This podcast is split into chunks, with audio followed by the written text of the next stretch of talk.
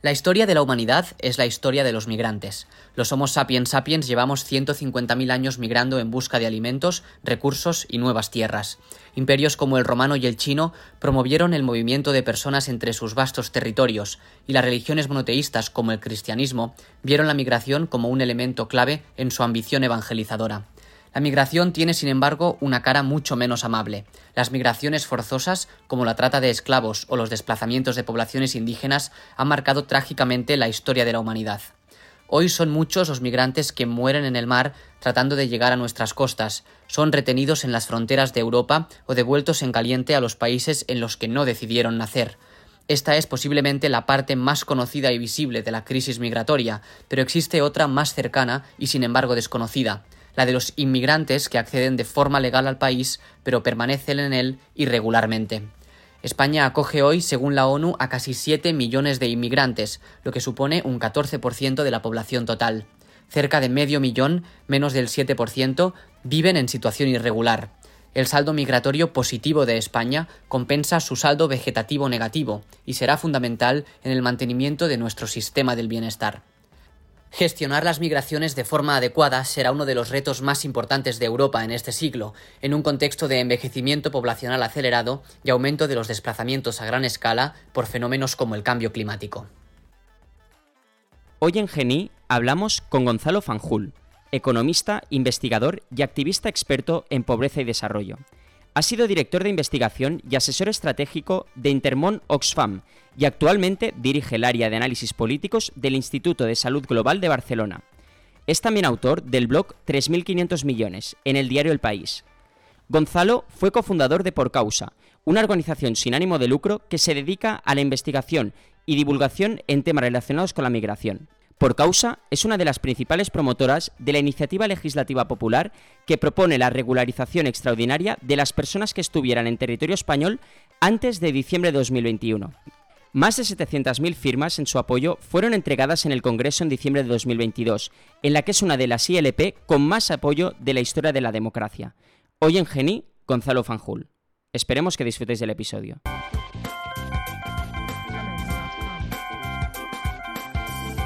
Hola, soy Pautena. Hola, soy Xavi Vallés. Y esto es Geni, un espacio de conversación con la generación Impacto.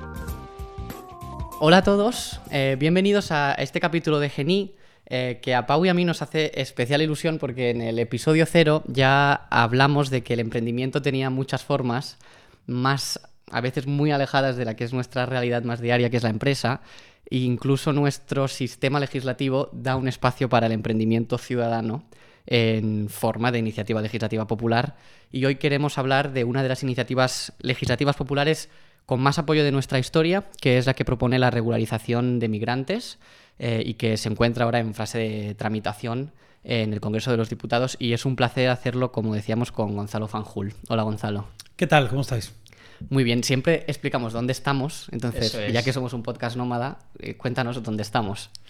Pues ahora estamos en la, en, en la oficina de uno de los sitios en los que, en los que trabajo. Yo tengo varios sombreros, como habéis dicho en la, en la presentación. Estamos en la oficina del Instituto de Salud Global de Barcelona, que es un, es un centro de investigación, un centro científico muy grande que tiene su sede principal en, en, Cataluña, pero en Madrid tenemos una oficina que hace trabajo de eso que se llama policy o advocacy, ¿no? es decir, análisis de políticas e incidencia pública en asuntos que tienen que ver con la salud global. Yo soy el director de policy ¿no? y eso lo compatibilizo con el trabajo en, en Por Causa, eh, que tiene su sede en un barrio, el barrio de Embajadores, que es un barrio vivo, eh, eh, un barrio diverso que yo creo que refleja muy bien la ciudad que somos. Posiblemente mejor que Chamberí, ¿no? que es un barrio muy castizo, pero que yo creo que es una fotografía un poco anticuada de España. Em, estamos aquí para hablar también de la Fundación Por Causa. Cuéntanos qué es la Fundación Por Causa. Pues mira, por causa es un experimento. Eh, por causa es eh, el resultado de, una frustración compartida de cuatro personas. Eh, eh, un periodista como Sito Lafuente, uno de los periodistas más importantes de, nuestro país, ya jubilado, Carlos Martínez de la Serna, que ahora dirige el Instituto, una, perdón, el, Centro para la Protección de Periodistas en, Nueva York, Lucila Rodríguez Alarcón, que es la actual directora de Por Causa y que era en aquel momento directora de comunicación del Ayuntamiento de Manuela Carmena, y, y mía. ¿no? Los cuatro con, cuatro, digamos, con cuatro historias muy diferentes compartíamos la misma frustración, y es que el debate público, eh, fundamentalmente el debate público intermediado por los medios de comunicación, eh, no era capaz de profundizar en los asuntos relevantes de nuestra sociedad. Eh, en aquel momento, cuando por causa nace, hace ahora una década prácticamente, todavía no estábamos tan de lleno en esta sociedad de la desinformación en la que operamos ahora, ¿no? Una sociedad en donde no solo hay muchas mentiras en el debate público, sino que hay un exceso de información que impide a la gente distinguir lo que, lo que tiene calidad de lo que no, no. Y ahí hay una crisis de intermediación que afecta a muchos intermediarios, pero también a los medios de comunicación, que ya no juegan el papel que jugaban antes para determinar lo que, lo que tiene importancia explicarlo a la sociedad, hacer un ejercicio de pedagogía, pero también de, rendición de cuentas a, los poderes públicos. Y bueno, nosotros queríamos hacer algo que en su momento pensamos que iba a ser periodismo de investigación puro, es decir, ofrecer a un medio como el país, por ejemplo, que casi ya no tiene especialistas en los temas o no tiene corresponsales, la capacidad de profundizar en temas relacionados con la pobreza y la desigualdad, pero que a lo largo del tiempo se ha ido convirtiendo en una organización para, el momento en el que vivimos. Una organización que hace nuevas narrativas en un asunto tan complejo como el de las migraciones. ¿no? es decir, que, ¿El qué, perdón? ¿Por qué empezáis con las migraciones? Pues mira, eh, de todos los asuntos que podíamos tocar relacionados con, pobreza y desigualdad, eh, al principio trabajamos, eh, empezamos con un tema como el de la pobreza infantil, que era un tema muy relevante en España y muy poco conocido. Tocamos temas como el de la pesca ilegal en África, eh, también migraciones, abrimos muchos asuntos. Pero cuando llegó Lula como directora de la organización, que esto fue hacia 2014-2015, pues básicamente puso orden en la casa. Aquello era un carajal donde, donde entrábamos en todos los asuntos que nos, que nos fascinaban, que nos motivaban, para, para donde, donde existía una necesidad, y era, y era cierto, y Lula, eh, digamos, racionalizó el modo de trabajar. Y lo que dijo es, vamos a hacer bien algo en un territorio importante, relevante, pero limitado, y, este territorio era el de las migraciones. Yo había trabajado el tema migratorio eh, durante bastante tiempo, en mi etapa en Oxfam, en, la, en el tiempo que pasé en Estados Unidos estudiando en Harvard, eh, fue, fue mi tema de investigación y escribí con algunos de los profesores más interesantes allí, y nuestra, nuestra intención era... ¿Qué estudiaste en Harvard? En Harvard estudié un, máster de, políticas públicas, un mid-career se llama. Yo fui allí ya con 38 años, es decir, un, programa orientado a gente con una trayectoria profesional ya aprobada eh, eh, y, el máster, bueno, fue una... ¿Y no es muy distinto la política o cómo se percibe la política en Estados Unidos que, en España? Ahora ya no. Desgraciadamente ahora ya no. Tenemos un sistema político muy diferente, es decir, con instituciones muy diferentes y un funcionamiento, eh, digamos, muy, muy, muy diverso, ¿no?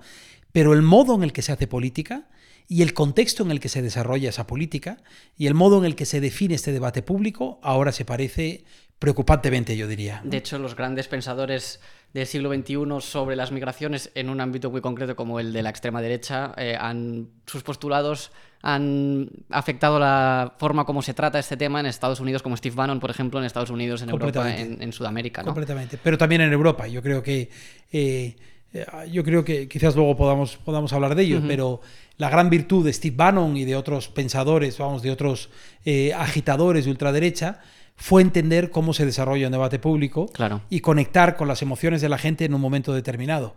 Y las migraciones han sido posiblemente su puerta de entrada más eficaz. Quizás en España no, porque la ultraderecha entró por otra vía, pero, pero desde luego en buena parte de Europa y en Estados Unidos las migraciones fueron una, puerta de entrada muy eficaz. Vamos a, analizar de lleno la problemática de las migraciones, pero nos gustaría casi empezar por el final, entendiendo eh, cuál es el propósito de la iniciativa legislativa popular de la que sois promotores. Pues la idea es muy simple. La idea es eh, que cerca de medio millón de personas, que por cierto fue, el, es decir, estimar ese número fue la primera aportación de este movimiento, del movimiento de esenciales, eh, que, es el que respalda la, la, iniciativa legislativa popular, pero lo que se trata es, que, es de que la sociedad civil demuestre a los poderes políticos que existe un interés por este asunto cuando los partidos no han sido capaces de hacerlo. Una iniciativa legislativa popular es el modo en el que la sociedad organizada reemplaza a un partido político a la hora de promover una actividad legislativa en el Parlamento. ¿no? Eso necesita al menos 500.000 firmas de ciudadanos con derecho a voto, es decir, que es un proceso extremadamente garantista. Se recogen siempre muchísimas más firmas de las que luego finalmente se validan. En este caso llegamos a validar más de 700.000 firmas, lo cual nos convierte en una de las ILPs más firmadas del país. ¿Cómo lo conseguisteis? O sea, ¿cómo pues conseguisteis llegar a 700.000 personas y que firmaran? Pues mira, fue una campaña extraordinaria, una coalición absolutamente improbable. Eh, yo siempre digo que eh, en el, entre las 900 organizaciones que estaban ahí estaban desde la conferencia episcopal hasta el soviet de Getafe. Porque en Getafe hay un soviet, yo no lo sabía, pero, pero existe un soviet en Getafe. Bueno, 900 organizaciones de todo pelaje, de todo tipo, unidas por una causa común, que es devolver la dignidad la dignidad legal a cerca de medio millón de personas que en nuestro país se encuentran en una situación de apartheid de facto. ¿no? Y esta ILP tuvo una característica que la distingue de cualquier otra en el, en el pasado, y es que por primera vez las organizaciones migrantes se han puesto al frente de una de las iniciativas políticas más importantes de nuestro país. ¿no? Y eso ya cambia los términos del debate. Con independencia de lo que ocurra en el Parlamento, esto ya cambia los términos del debate. ¿Qué supone regularizar la situación de un migrante? Bueno, pues significa que pasas a convertirte en un ciudadano de pleno derecho. ¿Consigues la nacionalidad española? No, no, no. No, no, tiene nada que ver. No, no, nada que ver con la nacionalidad española. Simplemente te conviertes en un ciudadano que reside de manera. Es decir, el, el término correcto sería en una situación administrativa regular. Con derecho a trabajar con derecho, a, es decir, con derecho a trabajo, en una, es decir, con, un permiso, eh, es decir, y con unas obligaciones, por cierto, y este es un elemento fundamental de la, de la regularización, algo que nosotros calculamos, eh, pero también con una serie de garantías, es decir, y básicamente salir de la sombra, salir del miedo constante a ser parado en el metro, a una deportación, a que te pongan todo tipo de problemas para acceder a derechos fundamentales como la educación, la salud, el acceso a la justicia, la, la, la inmigración irregular supone una ciudadanía de tercera clase a todos los efectos prácticos. ¿Y por qué empiezan irregularizados los ciertos inmigrantes? Bueno, porque no tienen, no tienen un permiso para estar aquí. Aunque han eh, entrado legalmente muchas veces. Claro, esa es la particularidad de España. Una, una de las paradojas de nuestro sistema es que nos fijamos, eh, es decir, ponemos el foco y las cámaras en lo que está ocurriendo en la frontera sur. Pensamos que la inmensa mayoría de quienes vienen irregularmente lo hacen en patera o saltando la valla de Melilla, pero el 80% de los inmigrantes en situación irregular provienen de América Latina. Y todos ellos entraron en España de manera regular, de manera legal. Lo hicieron con visado de turista, muchos, muchos de ellos, gente que venía de Colombia, por ejemplo, o de Perú, o bien como solicitantes de asilo. Este fue el caso de muchísimos, de cientos de miles de venezolanos que llegaron a nuestro país en su momento. Para los venezolanos se introdujo un visado, un visado humanitario, que es una manera de reconocer el asilo sin reconocerlo por razones políticas, pero para el resto lo que ocurrió es que cayeron en lo que se llama la irregularidad sobrevenida.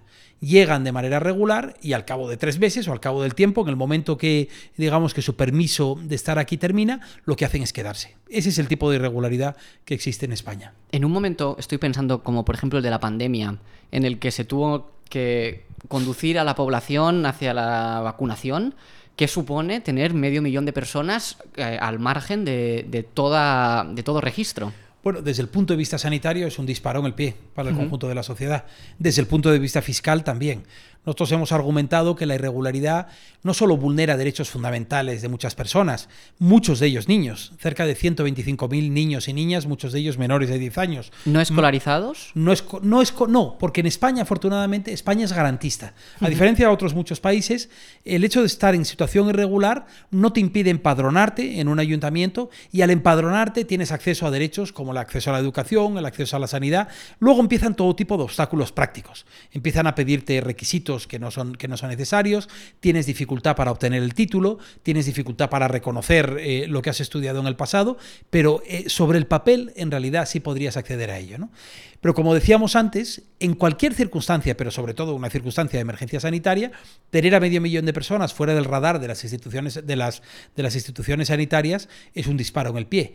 Pero es que nosotros calculamos además que cada trabajador o trabajadora regularizado supondría un beneficio neto para el conjunto de la economía española de 3.250 euros por persona y año.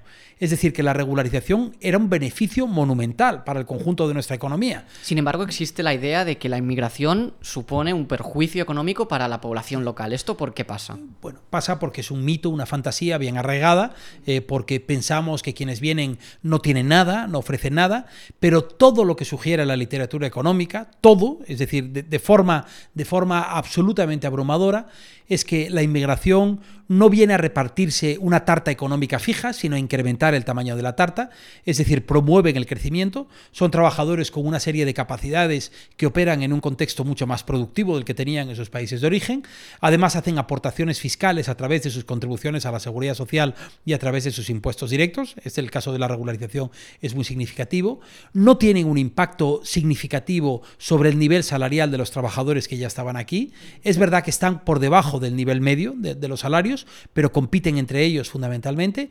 Y por último, y esto es absolutamente fundamental, son trabajadores con una capacidad de emprendimiento por encima de la media. Eh, son trabajadores que han asumido muchos riesgos en su vida y que están dispuestos a asumir riesgos también, montando pequeños negocios, montando, eh, montando pequeñas iniciativas que lo que hacen es multiplicar los beneficios que tienen para la economía. Simplemente doy un dato que no es un dato que venga de ningún partido izquierdista peligroso, sino del Global Institute de McKinsey, de la consultora, que dice que entre el 40 y el 70% de todo el empleo creado en los países de la OCDE en los primeros 15 años de este siglo estaba directa o indirectamente relacionado con la inmigración. Es decir, que la inmigración viene con un pan bajo el brazo.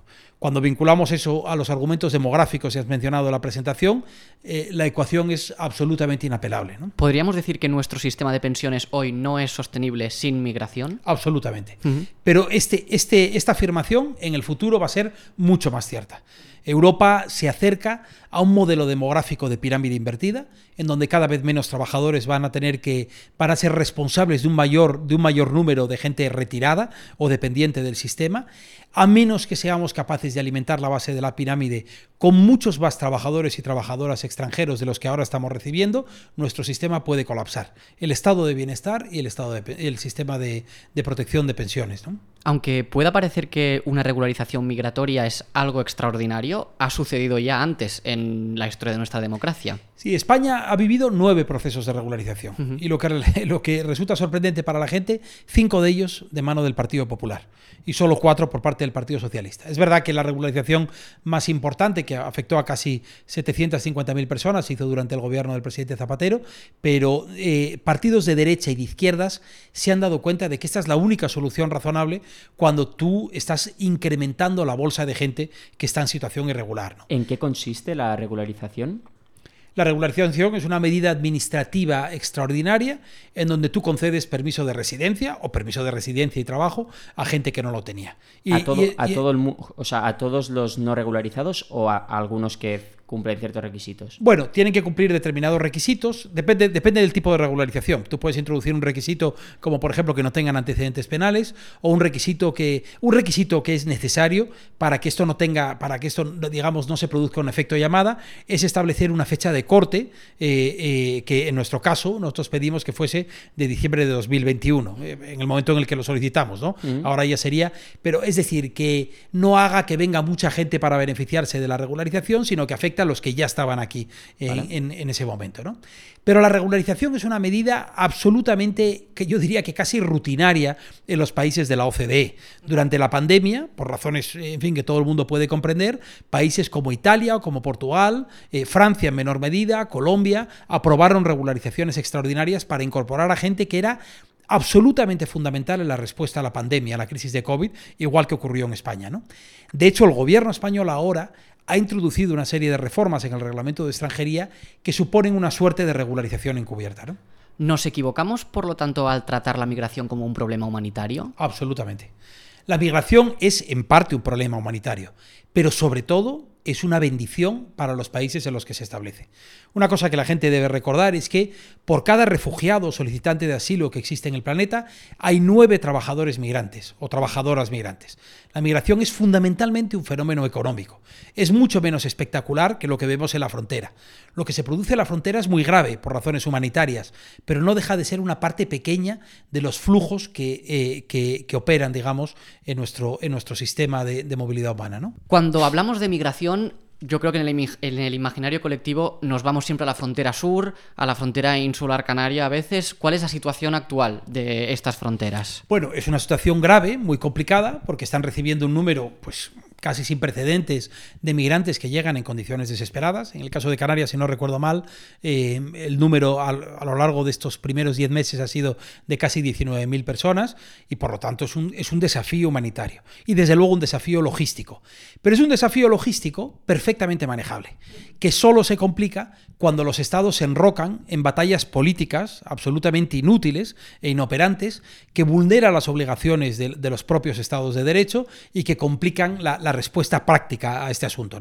Eso es cierto en un país como España, donde hemos visto cómo las comunidades autónomas empiezan a pelear eh, unas contra otras y donde respuestas absolutamente humanitarias y meritorias como la del alcalde de Mérida para acoger a inmigrantes se convierten en el objeto de una campaña descarnada por parte de los partidos de ultraderecha o de los opinadores de, de redes de este país, pero eso se eleva al caso de la Unión Europea cuando se produce el mismo juego entre países de la Unión Europea y los países del interior, los que no están en la frontera exterior se niegan a compartir la carga de responsabilidad que supone la llegada de, solicitantes de asilo o de refugio. ¿no?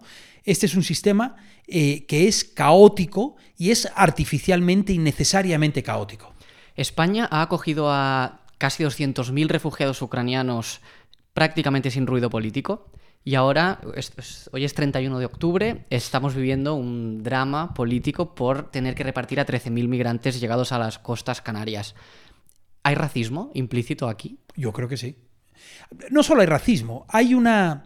En el debate migratorio hay un elemento fundamental que es una línea, eh, una línea invisible entre el ellos y el nosotros. ¿no? Es decir, qué es lo que consideramos propio y qué es lo que consideramos ajeno cuando se responde de la manera en la que estamos respondiendo en el caso de Canarias o el modo en el que respondimos a la crisis siria en los años 2014-2016, lo que estamos es dejando muy claro que ellos no son nosotros y que no son nuestra responsabilidad y que son diferentes. En el caso de Ucrania, no solo por razones raciales, no solo porque sean blancos, aunque se produjeron escenas absolutamente racistas distinguiendo eh, refugiados que venían de Ucrania por, su, por su color de piel, ¿no?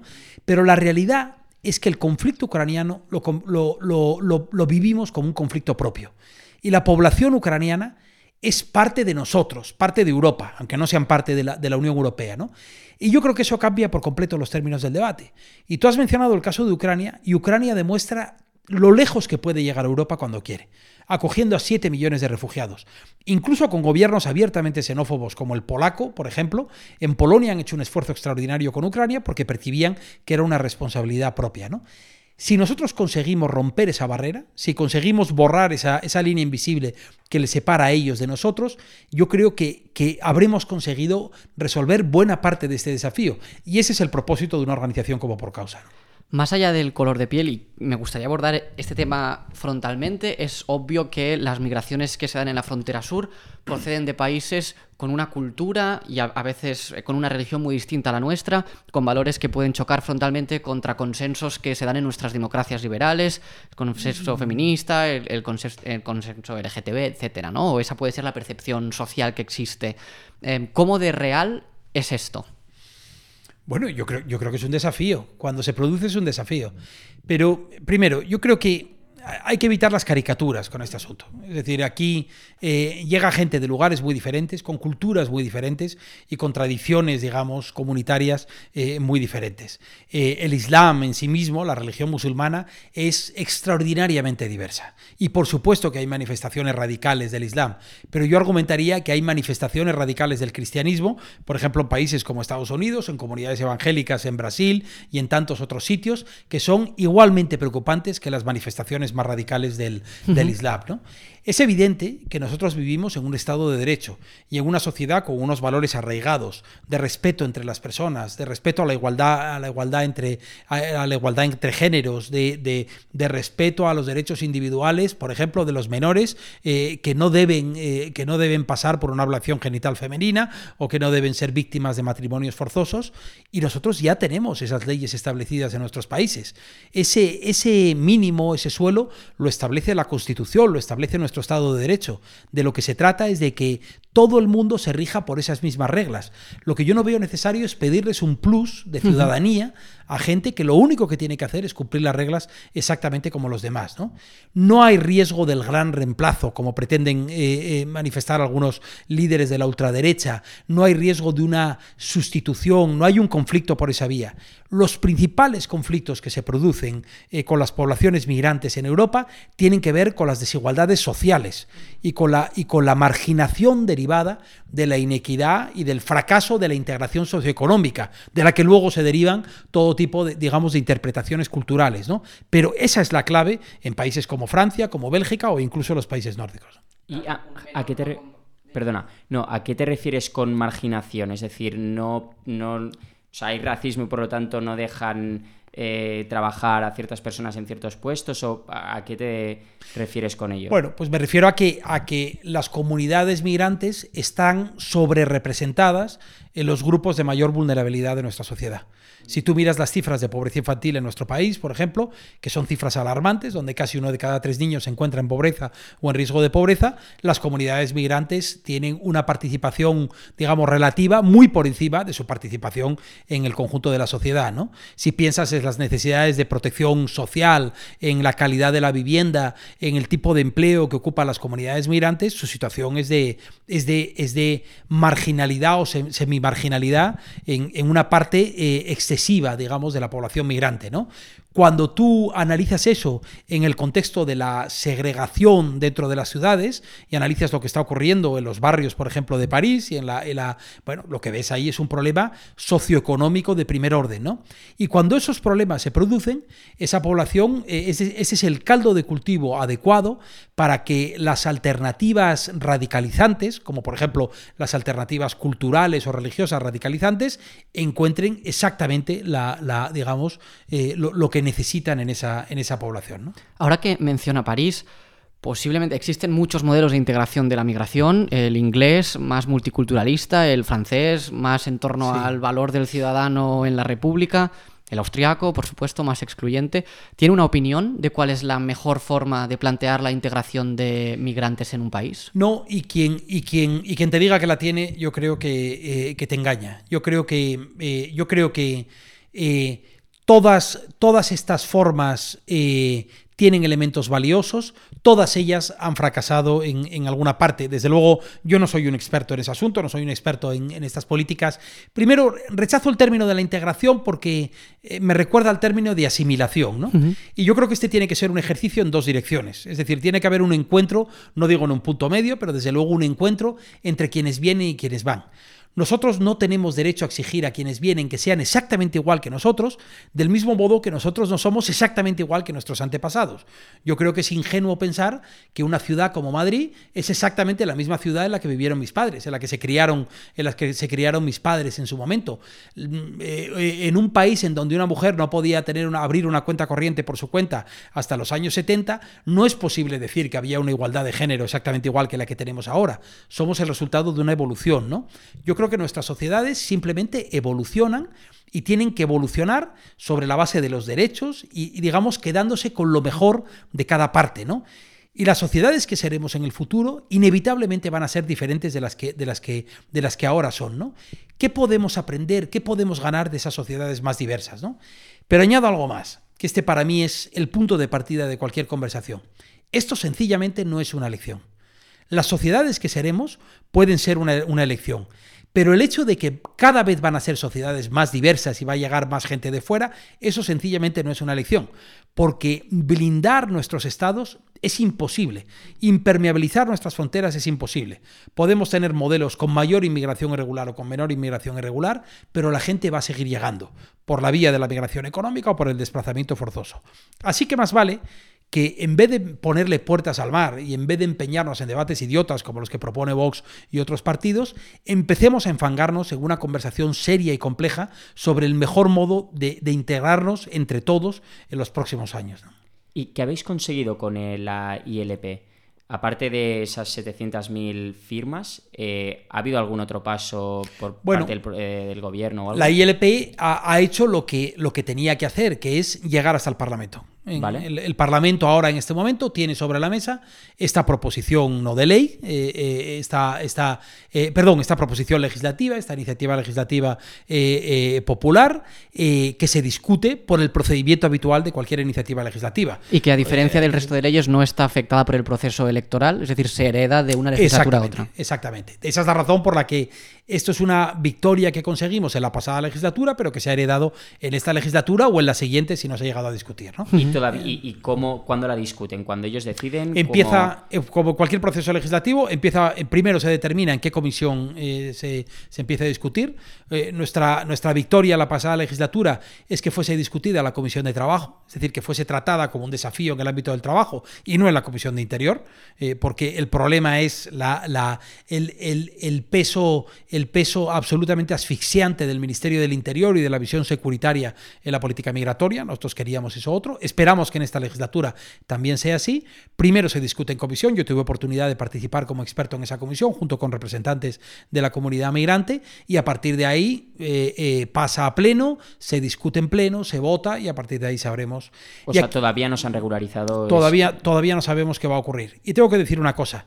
Estamos profundamente decepcionados por el Partido Socialista y Sumar, que en su acuerdo de investidura no han tenido, no han, podido dedicarle ni una sola línea al compromiso por la regularización de medio millón de personas en nuestro país. ¿A qué cree que se debe?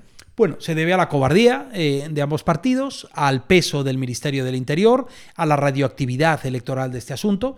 El Partido Socialista, como otros partidos socialdemócratas eh, en, el ámbito europeo, están absolutamente arrinconados con este asunto, están cruzando todo tipo de líneas rojas. El ministro del Interior vulneró la ley en Melilla el año pasado, mintió en el Parlamento de manera repetida cuando se planteó este asunto. El año pasado me estoy refiriendo a la masacre de Melilla, en, la, en, la, eh, en donde murieron cerca de 100 migrantes en junio del año 2022. Eh, los países europeos, algunos de ellos gobernados por, por, eh, eh, socialdemocracias, están cruzando todo tipo de líneas rojas con la externalización de sus políticas de control migratorio, financiando autocracias y dictaduras en origen y en tránsito para que colaboren con la política europea. La izquierda está arrinconada en este asunto. Y lo que está más a la izquierda de la socialdemocracia se mueve con comodidad en la denuncia de, los, de, las vulneraciones de derechos humanos en frontera, pero cuando se trata de plantear alternativas, y la regularización es una de ellas, están absolutamente paralizados. Y aquí, por ejemplo, los sindicatos son una parte grave del problema. Este es el momento en el que UGT y comisiones todavía no han apoyado la regularización de medio millón de personas, la mayor parte de los cuales son trabajadores y trabajadoras en una situación de vulnerabilidad absoluta. Deberían ser la preocupación principal de un sindicato con, un mínimo de dignidad. ¿no? Y desgraciadamente esto no lo hemos conseguido todavía. En torno a las migraciones hay muchísimos temas de conversación que me gustaría poner un poco de luz en ellos. El primero son las mafias. Em, ¿Qué hay de real en la existencia de las mafias? Todo. Las mafias son un problema fundamental eh, eh, y, quiero decir, y un, y un factor clave en el, en el, fenómeno migratorio. ¿no? Pero hay que decir dos cosas fundamentales. Primero, eh, las mafias son un problema fundamental para los propios migrantes, que son víctimas de trata y que están pagando cantidades desproporcionadas, asumiendo riesgos que no deberían asumir. Las mafias afectan a los migrantes, no tanto al conjunto de la sociedad. Segundo, las mafias son el resultado de nuestro modelo migratorio. El modelo migratorio tiene dos caras, el negocio legal y el negocio ilegal. El negocio legal es el de una industria creciente y fabulosa de control migratorio, en donde empresas como Telefónica, como Indra, como el Corte Inglés y muchas otras que están en las investigaciones de por causa, están haciendo muchísimo dinero con las políticas de control migratorio en la frontera sur. Ese es el negocio legal pero el, negocio legal, es decir, esta obsesión por el control migratorio y por el blindaje fronterizo, lo que hace es incrementar las rutas irregulares de llegada a nuestros, a nuestros países. Y esas rutas irregulares están controladas por mafias. ¿no? no existen mafias de la envergadura, de la magnitud, o sea, no existiría mafias de la envergadura de la magnitud que existen ahora si no existiese una obsesión por el control migratorio y una política migratoria que solo se centra en eso, que no facilita ninguna vía legal y segura para llegar a nuestros países. ¿Las mafias son del país de origen, de, de todo? De aquí de todo. Una mezcla. Mira, existe un paralelismo interesante entre las mafias y la ultraderecha. La ultraderecha para mí, yo lo describo muchas veces, funcionan como una franquicia, ¿no? Eh, como el McDonald's. Venden la misma mierda en todos sitios, pero, pero cambian el formato dependiendo del contexto en el que, en el que se sitúen, ¿no? Este es, esto es lo que hace, tú tienes a Vox, es un partido lo, lo económico ultraliberal, Marine Le Pen es proteccionista y, y, y, el PIS en, en Polonia es ultra religioso, ¿no? Y cada uno es de una manera. Pero cuando entran en el debate público, lo que hacen es eh, desplegar eh, su caja de herramientas completa. La puerta de entrada de Vox en España fue eh, una respuesta nacionalista española al nacionalismo catalán, pero una vez que entran, hablan, niegan el cambio climático, niegan la violencia de género, son antimigratorios. esa es la. En otros países, la, puerta de, la, la migración es una puerta de entrada muy eficaz. ¿no? Con las mafias ocurre algo muy similar. Eh, las mafias pueden llegar, digamos, eh, pueden, pueden entrar por negocios muy diferentes, que puede ser la droga, puede ser el tráfico de armas, puede ser la trata de personas, pero una vez que entran, esa mafia no hace una única cosa. Estas mafias están vinculadas al narco, están vinculadas al tráfico de armas, al terrorismo internacional. Hay grupos yihadistas involucrados en la trata de personas. Hay estados fallidos como Libia que se dedican a retener a los migrantes que llegan a sus estados y a chantajearles, es decir, a, retenerles secuestrados, exigiendo a las familias, a las familias en origen, en países como Etiopía, como Senegal y en tantos otros, que paguen un, un rescate por esos, por esos migrantes. ¿no? Este gobierno fallido, el de Libia, o los dos gobiernos fallidos que hay en Libia, eh, están en este momento firmando acuerdos con países como Italia. ¿no? Eh, esto es, hasta este punto está llegando la Unión Europea. ¿no? Por lo tanto, el, el, modelo es un modelo que impulsa los dos negocios, el legal y el ilegal, y los dos son igualmente obscenos. Otro tema sobre el que quería preguntarle son los menores no acompañados, que también han sido objeto de mucha utilización política posiblemente y, de mucha prensa. Eh, ¿La regularización tiene algún impacto sobre ellos? Bueno, los menores, si son menores tutelados por el Estado, es decir, si están aquí en la, están protegidos, digamos, hasta la mayoría de edad. La regularización podría tener un impacto en el momento en el que una parte de ellos cumple la mayoría de edad. Y de hecho el gobierno ya ha hecho alguna reforma en este sentido para facilitar que cuando los chavales cumplen la mayoría de edad puedan integrarse en el mercado de trabajo, sobre todo cuando el Estado ha intervenido tanto en su formación, puedan integrarse en el mercado de trabajo sin, pasar por la, irregularidad. ¿no? Con los niños no acompañados existe otro problema, y es que de todos los asuntos en donde la ultraderecha ha hecho ruido, este es el tema en el que yo creo que sí han conseguido dejar huella, digamos, en el debate público. Han convertido el acrónimo MENA casi en un arma arrojadiza, ¿no? Eh, y en el imaginario de mucha gente, eh, MENA está vinculado a inseguridad o está vinculado a, criminalidad. A criminalidad. Ese es el. Ese es, ese bueno. La realidad es que estos niños son niños en circunstancias muy complicadas. Algunos son niños muy complicados, como todos los adolescentes que están siendo tutelados por el Estado y que pasan por circunstancias tan difíciles, tan difíciles como las que pasan estos niños, pero son niños. Y cuando uno trabaja con ellos, cuando uno los conoce, eh, si tenéis oportunidad de eh, asomaros a la página de una asociación que se llama la Asociación de Exmenas, que dirige un tipo maravilloso que se llama Ismail, que es un, que es un, es un chaval, que era un chaval tutelado, eh, uno de los estudios que nosotros estamos haciendo, que lo estamos haciendo precisamente con la Kennedy School de Harvard, es un estudio que analiza cuál es la visión, la, la opinión de estos niños. Y estos niños lo que te describen es una sociedad que se aparta de ellos como si fuese la grasa de una gota de Fairy, ¿no? Que entran en el metro y la gente echa mano eh, al bolso o se apartan en la... Se ha establecido en, España la idea de que estos niños son un peligro público. ¿no? Por eso es tan importante que, peleemos contra, ese, contra, contra, esa lógica. Y esto se pelea de muchas maneras. Nosotros estamos desarrollando narrativas que son integradoras, ¿no? Pero en barrios como el barrio de Hortaleza, en Madrid, hay organizaciones como Somos Acogida, en donde son los propios vecinos los que están defendiendo a los niños. Y cuando le preguntas a Emilia o a José Luis, los líderes de, Somos Acogida, te dicen, ¿por qué se metieron en este jaleo? Ellos decían, mira, Iban, iban, venía la gente de ultraderecha a manifestarse frente al centro de internamiento donde están los niños y a amenazarles y a insultarles y a decir eh, y, a, y, a, en fin, amedrentarles. Eh, y entonces eh, parte de los vecinos se pusieron en medio. Entre los niños y los monstruos se pusieron los vecinos, ¿no? Y entonces les decía, mételos en tu casa. Y un buen día Emilia dijo, pues eso hice, los metí en mi casa y empezó a llevar a los chavales y empezaron a trabajar con los chavales, facilitando la, formación de estos niños, dándoles cariño, amor, lo único que necesitan estos chavales. Por cierto, algunos de ellos, unos verdaderos cabrones, ¿eh? eh que yo no, no, no, quiero quitarle, o sea, no quiero edulcorar este asunto, pero estos chavales respondieron como responden todos los niños cuando tienen una oportunidad, ¿no? Y ahora muchos de ellos son chavales formados que en campo de Criptana, en, en, Ciudad Real, en un pueblito de la, de la Mancha, de donde es Emilia, están, están formándose están trabajando para empresas, por ejemplo, en el sector de las renovables, montando, montando placas. Es una historia inspiradora de cómo tú puedes contraponer a una narrativa del odio, la puedes sustituir por una narrativa de amor, en este caso de gente que, de gente del barrio que convive con esos mismos niños. ¿Y el gobierno realiza algunas eh, acciones integradoras en este sentido? ¿O son iniciativas más bien eh, de particulares o iniciativas más. Bueno, yo, yo creo que el gobierno lo intenta, desde luego, y, la, y, la, y, en el caso de los, de los niños no acompañados, yo creo que han tomado algunas medidas que son, yo creo que van claramente en la dirección correcta, como esta integración laboral a la que me refería antes, ¿no?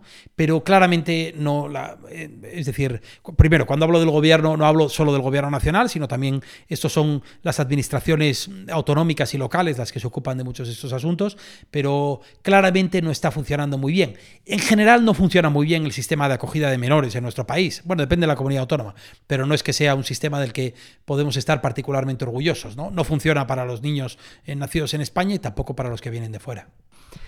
Yo le conocí en una conferencia en la que le pude hacer una única pregunta, hoy le puedo hacer más, y me gustaría repetirla aquí, que es el impacto que tiene la crisis climática sobre los movimientos, las migraciones, y en qué medida los refugiados climáticos o los migrantes climáticos tienen características distintas a los migrantes que conocemos, que son fundamentalmente por causas económicas, bélicas, etc. Mira, cuando, cuando, uno, cuando uno analiza... Eh, la evolución de, la, de la, evolución de las migraciones desde, desde, los últimos 30 años, digamos, desde principios de los años 90, el, el, peso relativo de las migraciones sobre el conjunto de la población mundial se ha, se ha, ha permanecido relativamente estable, en algo así como el 2,5-3% del total de la población mundial, con una excepción, que es el desplazamiento forzoso el desplazamiento forzoso se ha multiplicado por dos y muy pronto se habrá multiplicado por tres con respecto a aquellos números. ¿no? Parte de esto tiene que ver con conflictos como el de Ucrania o conflictos como el de Siria, en el, Oriente Próximo en 2014-2016, pero yo diría que una parte muy importante, creciente, tiene que ver con los shocks naturales extremos, ¿no? Eh, el cambio climático y otros, pero fundamentalmente los derivados del cambio climático. Esto está provocando una explosión de desplazamiento forzoso interno, es decir, gente que se mueve dentro del propio país, por ejemplo, de zonas rurales castigadas por la sequía o por la langosta en el caso de, en el caso de África y que se desplazan a las ciudades, pero sobre todo gente que está moviéndose a otros países. ¿no? Y esto repite los patrones del desplazamiento forzoso, y es que, primero, la gente se mueve a los países que están cerca de su propio país de origen y, en la inmensa mayoría de los casos de lo que estamos hablando es de gente que se mueve entre las propias regiones en desarrollo, ¿no? Es decir, movimientos dentro de África subsahariana o movimientos dentro de Asia Central o en América Latina, en, bueno, en Centroamérica hay parte que se van a los Estados Unidos, ¿no? Pero los ciclones o los huracanes, las inundaciones, los fenómenos más lentos como la variabilidad de las lluvias, eh, las invasiones eh, de insectos derivadas de las sequías, todo esto está teniendo un efecto absolutamente devastador. Las magnitudes eh, eh, que los expertos calculan para el futuro mm, varían de manera salvaje, desde los 150 millones que calcula el Banco Mundial en el año 2030 hasta los 1.500 millones que calcula el, Consejo, el Consejo Noruego para los Refugiados eh, en el año 2050, 1.500 millones de personas, pero la realidad es que esto nos va a transformar. Pero no hace falta irse muy lejos para hablar de migración climática. En España, dentro de muy poco, una parte de la población, la parte de la población que vive en el tercio sur de nuestro país, hay seis meses del año en donde va a tener muy difícil mantenerse allí, trabajar allí. Ya se han multiplicado las muertes por golpes de calor, por cierto, muchos migrantes en el sector de la agricultura, ¿no? En lugares como Almería o como Huelva. Esta es una realidad, ¿no? Y de lo que habla es de la necesidad, en fin, de romper los círculos viciosos de calentamiento global y de migraciones forzosas, sustituirlos por círculos virtuosos de, de reducción de las emisiones y más control del desplazamiento humano. ¿no? Estamos llegando al final. Eh, yo le diría que poniéndose poniéndonos en una situación en la que esa ILP se haya aprobado, ¿cuál sería para usted el siguiente paso? Eh, ¿Qué le pediría a nuestros gobernantes, a nuestra sociedad, en torno a la migración? La ILP es un parche. Es decir, la ILP va a resolver el problema de este medio millón de personas ahora, pero si el sistema se mantiene como está, tendremos otro medio millón de personas en 10 años a los que habrá que regularizar. Yo hablo siempre de, las regularizaciones como la lógica bulímica del, sistema. ¿no? Lo que tenemos que hacer es resolver un sistema que está roto. Y es un sistema que no responde a los verdaderos incentivos de la movilidad humana. Esos incentivos son fundamentalmente económicos, la desigualdad en origen y las oportunidades de empleo en destino. Lo que tenemos que hacer no es asumir no es asumir riesgos, sino asumir riesgos diferentes a los que estamos eh, asumiendo ahora, porque hay que ser idiota para pensar que este sistema no provoca riesgos para todas las partes involucradas. ¿no? Y por lo tanto, esos riesgos significa empezar a explorar la posibilidad de establecer vías legales y seguras, de permitir eh, que el mercado funcione con más naturalidad que, que la demanda se ajuste con, mayor naturalidad a la oferta. ¿no? Yo aquí siempre digo que mi mensaje en, materia migratoria es muy liberal desde un punto de vista económico. Yo soy, yo soy economista. Necesitamos que el Estado se retire de un sector que está microintervenido. Ningún otro sector de la economía aceptaríamos la intervención asfixiante del, Estado, eh, tanto como se produce eh, en, en los mercados de trabajo donde intervienen extranjeros. ¿no? El, sistema es inmoral por muchas razones, pero es esencialmente idiota. Necesitamos racionalidad dentro del, dentro del sistema. ¿no? Así que para mí los siguientes pasos van por ahí. Y, este es un, y esto es, digamos, es una transformación lenta que tiene que ser en ocasiones bilateral entre países de origen y países de destino, después plurilateral entre regiones. Creo que, por ejemplo, la Unión Europea tiene una oportunidad con América Latina eh, en, este sentido, que se tiene que trasladar a acuerdos como el Pacto Europeo de Migraciones y Asilo, eh, que en este momento eh, ha, sido aprobado eh, y ha sido un fracaso sonoro en materia de migración laboral. Yo creo que ha sido un fracaso sonoro en general, pero en materia de migración, eh, de migración laboral no hemos avanzado prácticamente nada. En el asunto del que depende el 80% de los migrantes que llegan a Europa, no hemos avanzado nada. Y Alemania va a tener que resolverse sus problemas demográficos por su cuenta, y España por su cuenta, y Europa ha perdido la oportunidad de aplicar este asunto a la inteligencia colectiva que hemos aplicado a otros tantos temas. Y hablando de emprendimiento, Aquí hace falta muchísimo más emprendimiento del que tenemos, ¿no?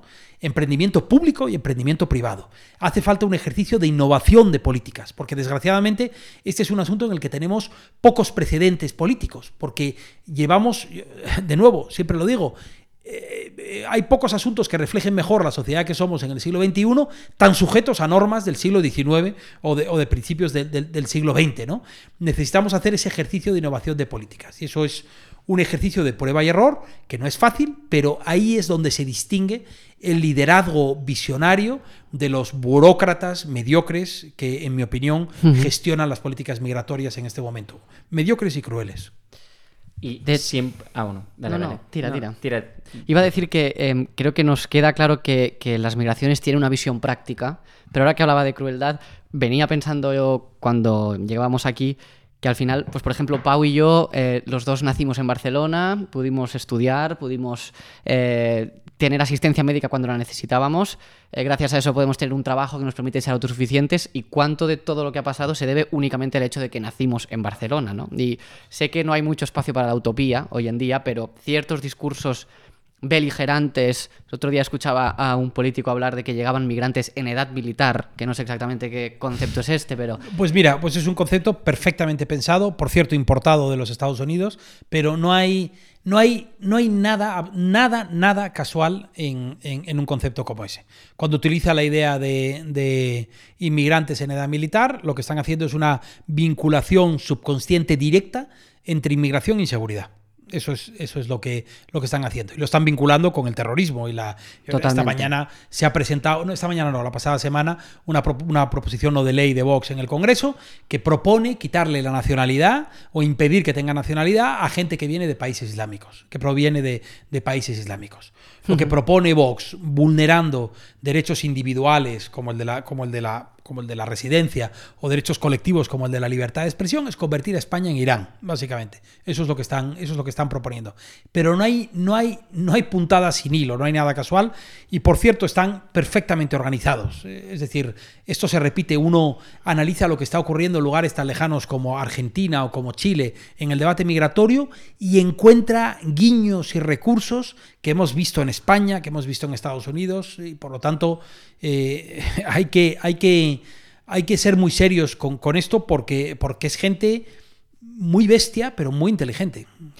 Totalmente. Y, por eso decía que la, sé que no se pueden plantear las cosas desde la utopía y que es un problema muy complejo, pero sí tengo la sensación en general de que nuestra sociedad, en prácticamente todo el arco ideológico, entiende que las situaciones eh, que generan muchos migrantes, muchos menas, etcétera, son más fruto del contexto de marginalidad en el que han vivido que no, por supuesto, de su naturaleza, eh, que eso sería profundamente racista pensarlo, ¿no? Mira, dejadme, eh, perdón, ya sé que queda poco tiempo, pero, pero en fin, compartir con vosotros un concepto sobre el que estamos trabajando ahora en Por Causa, que creo que, es un concepto interesante, y es la alternativa como una manera de ordenar el sistema. Lo que identifican todos los, todos los digamos, los estudios de opinión es que la gente no teme tanto la llegada de nuevos migrantes como el desorden, el caos en frontera. Y yo creo que eso es algo en el que, en el que todos podemos estar de acuerdo. El caos es malo para, para un Estado que tiene que regular una frontera, pero es muy malo para el migrante que tiene que venir en patera o que tiene que... Todos queremos orden, ¿no? Lo que nosotros proponemos es una alternativa que ordene el sistema que nos permita garantizar esos derechos sobre la base de un sistema predecible, no un sistema de puertas abiertas, ni mucho menos, un sistema controlado, pero ese control tiene que garantizar los intereses de todas las partes en juego. El de ahora eh, es, una mirada absolutamente unilateral y utilitarista de, las migraciones. Muy interesante, la verdad. Yo hoy no he participado tanto, pero bueno, se me va un poco el tema, pero la verdad que ha sido súper interesante. Y normalmente siempre terminamos con una última pregunta, que es primero, eh, nuestro podcast se llama Gen I. ¿Qué te viene a la cabeza cuando escuchas Gen I? Gen... Eh, ah, me viene a la cabeza eh, gen de, genética y de innovación. Es decir, nacidos para innovar, ¿no? Algo... Eh, bueno, o, un gen de innovador en la. En la, en la... no lo habéis mencionado en la presentación, pero yo soy fellow de Ashoka, eh, que es una red de, innovación social. Eh, y me eligieron, no por mí, por mí personalmente, pero por, por causa. por causa es un ejercicio de emprendimiento, de innovación, que, que de hecho yo siempre, eh, uno de los entornos en los que me encuentro con más comodidad son entornos de emprendedores, en el ámbito empresarial, por ejemplo, en el ámbito de la tecnología, ¿no? La gente de Chambery Valley que trabajan en, el, en esto con los que, porque inmediatamente nos reconocemos, aunque trabajemos en sectores completamente diferentes, reconocemos la necesidad, la, aspiración común de resolver un problema, ¿no? Eh, y ese es, eso es lo que hacemos. ¿no? Pues de hecho, nuestro podcast es Geni por Generación Impacto. Generación Impacto. Que es ah. como llamamos a una generación de emprendedores que yo creo que, lejos de quizá esa idea más puramente económico-financiera a la que se ha asociado siempre el empresario, pues desarrollan proyectos que tienen el impacto social, medioambiental eh, en el centro de todo lo que hacen y que yo que hemos estudiado los dos ADE y empresariales, pues nos reconcilia un poco, ¿no? Con nuestra disciplina, con nuestra profesión y, y poco más. Eh, muchísimas gracias. gracias por... Gracias a vosotros, ha sido, un, ha sido un rato fantástico y gracias a vuestros oyentes. Por causa.org, eh, yo, en fin, no quiero terminar sin pedir a la gente que, que le eche un vistazo a lo que hacemos, si le gusta que haga una aportación, todo vale, aunque sea, aunque sea poco, vivimos de, eso, somos absolutamente independientes, eh, nuestro trabajo depende de las aportaciones que, haga la gente y comprometerse, nosotros solemos decir que la donación también es un gesto político, es un acto político, no un acto partidista, nosotros no, no tomamos partido ni por la derecha ni por la izquierda, en la tomamos partido por la gente. Y yo creo que apoyar a una organización como Por Causa es una manera inteligente, indigna y digna también de participar en este, en este entorno que nos parece tan, tan inaccesible. ¿no? Pues dicho queda, por causa.org. Sí. Y con esto nos Muchas despedimos. gracias. Muchísimas gracias. Gracias a vosotros. Un abrazo. Hasta luego.